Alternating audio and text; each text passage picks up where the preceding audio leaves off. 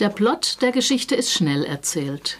Der Autor Kent Nerburn, ein, ein weiser Amerikaner, erhält den Anruf einer fremden Frau. Sie bittet ihn, bei ihrem Großvater, einem sehr alten Lakota-Indianer, vorbeizuschauen. Dann, so der Name des Alten, wohnt allerdings in einem sehr entfernten Reservat. Er will mit ihnen reden. Mehr ist von der Frau nicht zu erfahren. Trotzdem sagt Kent zu. Es ist nicht seine erste Begegnung mit Menschen indigener Herkunft. Kent ist Ethnologe und hat mehrere Bücher über ein Oral History Projekt in einem anderen Reservat veröffentlicht. Dann ist knapp 80 Jahre alt und lebt mit seiner Enkelin in einem recht armseligen Haus. Er überreicht Kent eine Sammlung von persönlichen Notizen und bittet ihn, daraus ein Buch zu verfassen. Kent ist sich seiner Verantwortung bewusst und weiß über die Verletzlichkeit der Native Americans angesichts der historischen Verbrechen. Doch schon bei der ersten Begegnung tappt er ins Fettnäpfchen. Zitat. Er reichte mir den Papierstoß. Lesen Sie, sagte er. Bereits nach zwei Seiten wusste ich, dass ich es mit einer außergewöhnlichen Persönlichkeit zu tun hatte. Der Alte war weder ein Spinner noch ein Chronist sondern ein Denker, der die Welt um sich herum lange und eingehend studiert hatte. Seine Notizen waren nicht perfekt ausformuliert, nicht einmal vollständig. Vor mir lagen Seiten um Seiten unzusammenhängender Beobachtungen und langer Absätze ohne Interpunktion. Manche Gedanken hatte er auf Servietten und den Rückseiten von Briefumschlägen festgehalten. Doch unter dem wirren Durcheinander lag eine Tiefe der Erkenntnis, so tief und klar wie ein Bergsee. Es wäre mir eine Ehre, Ihnen behilflich zu sein, sagte ich. Gut, machen Sie was draus, das muss richtig gut klingen. Klingt es doch jetzt schon, erwiderte ich. Nee, nicht so, wie ich es haben will. Ich habe lange darüber nachgedacht. Es wird Zeit, dass ihr Weisen mal ein paar Dinge erfahrt. Aber was ich zu sagen habe, muss ich gut anhören, damit die Leute nicht abwinken. Es wäre bloß das Geschwafel eines alten Indianers. Ich lachte. Na ja, aber das sind sie doch schon. Im selben Augenblick ging mir siedend heiß auf, dass ich einen Fehler begangen hatte. Er wandte sich ab und sprach langsam weiter, ohne mich eines Blickes zu würdigen.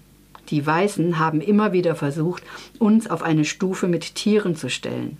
Sie behandeln uns wie Tiere in einem Zoo. Und wenn meine Sätze nicht so klingen, wie sich die Weißen das vorstellen, bin ich nichts weiter als ein weiteres Tier im Käfig. Er stand auf und schlurfte zur Spüle. Ich bin müde, sagte er, ohne sich zu mir umzudrehen. Ich gehe jetzt schlafen. Meine Wangen brannten. Mir war klar, dass ich ihn verletzt hatte. Mehrere Monate sortiert und formuliert Kent zu Hause. Dann ist mit dem Ergebnis erst zufrieden doch sein Freund Grover findet es zu weiß.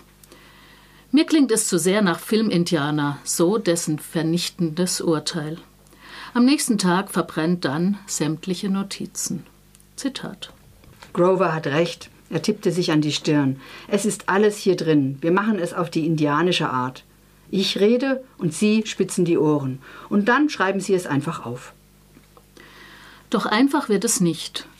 Beide Seiten ringen um Verständigung. Trotz bester Vorsätze kommt es immer wieder zu Vorwürfen, Missverständnissen, Verletzungen. Zu groß sind die Unterschiede in den Denk- und Umgangsweisen, zu groß die historische Schuld und die soziale Diskriminierung bis heute.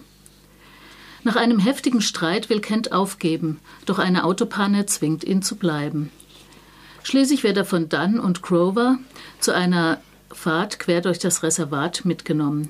Sie fahren durch trostlose Siedlungen und grandiose Landschaften, besuchen Verwandte und Orte, die für die indianische Erinnerung bedeutsam sind. Nach und nach bröckelt das Misstrauen und es wird eine ehrliche Auseinandersetzung möglich, die für die Lesenden einen Reichtum an Wissen bietet und provokante Fragen aufwirft. Hierzu habe ich noch zwei Beispielzitate herausgesucht. Weiße wissen nicht, was sie wollen. Einerseits sind sie scharf auf große Häuser und allen möglichen anderen Schamott, andererseits wollen sie dann doch wieder im Einklang mit der Erde leben, bauen sich Blockhütten, gehen jagen, campen in der Wildnis. Aber in Wirklichkeit erlauben sie sich das nur, weil sie bereits all diese anderen Dinge besitzen. Wir Indianer leben tatsächlich in Blockhütten und gehen auf die Jagd. Aber in unserem Fall gilt das als armselig, weil wir keine fetten Villen und tollen Jobs in der Hinterhand haben. Aber wir wollen keine zwei Leben, wie die Weißen führen. Euer Thoreau ist doch bloß ein Held, weil er zwei Leben lebte. Sonst hätte er nämlich als Penner gegolten und die Behörden hätten bei ihm vorbeigesehen. Weiß ist eine schwache Farbe. Ein Tropfen einer anderen Farbe und schon hat man kein Weiß mehr.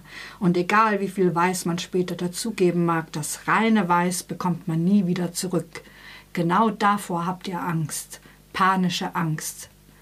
Aber die Schwarzen lasst ihr ja wenigstens in Ruhe, wenn ihr sie einmal für schwarz erklärt habt. Ihr habt sie einfach alle zusammen in einen Topf geworfen. Schwarze, braune, hellhäutigere, farbige. Aber uns Indianer konntet ihr nicht einfach Indianer sein lassen. Nein, ihr musstet uns in Kategorien unterteilen. Vollblut, Halbblut, Viertelblut. Versuchen Sie doch mal, einen schwarzen Mischling als Halbblut zu bezeichnen. Testen Sie gelegentlich mal, wie das ankommt. Immer wieder geht dann in die Natur, sitzt Stunden auf einem Hügel, beobachtet die Landschaft, lauscht den Stimmen der Natur und nimmt Verbindung mit anderen Lebewesen und seinen Ahnen auf, mit denen auf magische Weise verbunden ist. Manchmal lässt er Kent und damit auch die Lesenden teilhaben an diesen Momenten, an traditionellen Ritualen, aber auch an sehr schmerzvollen Erinnerungen und Visionen, die von den grauenvollen Machenschaften der Weißen geprägt sind. Kent Naborn ist ein sehr besonderes Buch gelungen. Wirft, es wirft Fragen auf, die überall dort aktuell sind, wo Minderheiten diskriminiert werden. Wie kann das eigene bewahrt und gelebt werden? Wie können die Unterschiede von der Mehrheitsgesellschaft anerkannt werden, ohne die Einzelnen in Klischees zu pressen und ihnen damit ihre Individualität zu rauben? Wie ist Verständigung möglich angesichts historischen Unrechts? Die Protagonistinnen des Buchs stellen sich dieser Auseinandersetzung und zeigen, dass es ein holpriger Weg durch die Prärie ist, der immer wieder neu zu befahren ist.